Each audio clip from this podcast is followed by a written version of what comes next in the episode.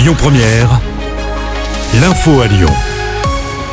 Bonsoir à tous. À la une de l'actu, ce grave accident à Saint-Clément-sur-Valsonne ce matin. Quatre véhicules, dont une camionnette, seraient impliqués. Le bilan est très lourd. Un mort et trois blessés.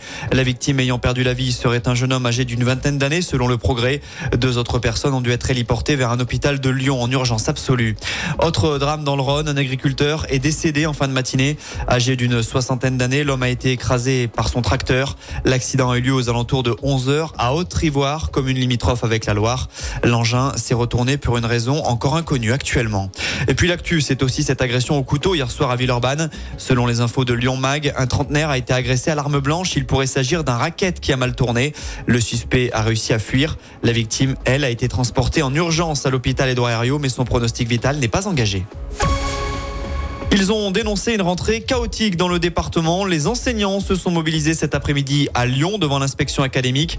Les syndicats regrettent le flou qui entoure l'avenir de nombreux professeurs. Certains n'ont toujours pas d'affectation dix jours après la reprise. Dans l'actualité locale également, retour sur cet incident hier soir à la raffinerie de Fézin. Vous l'avez peut-être aperçu, la torche était particulièrement active et la flamme bien visible aux alentours de 20 heures. La raison, un dysfonctionnement à l'intérieur même de la raffinerie. Total rassure et explique qu'il s'agit d'une opération normale dans ce genre de cas.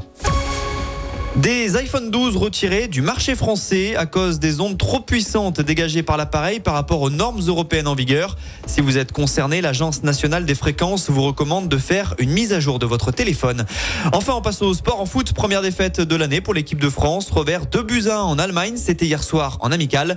Et puis du côté de l'OL, qui sera sur le banc pour affronter le Havre dimanche alors que la reprise du championnat se profile? Le départ de Laurent Blanc n'a pas encore été compensé. L'Italien Gennaro Gattuso a d'ores et déjà donné son accord à Lyon, mais John Textor n'a pas encore définitivement tranché.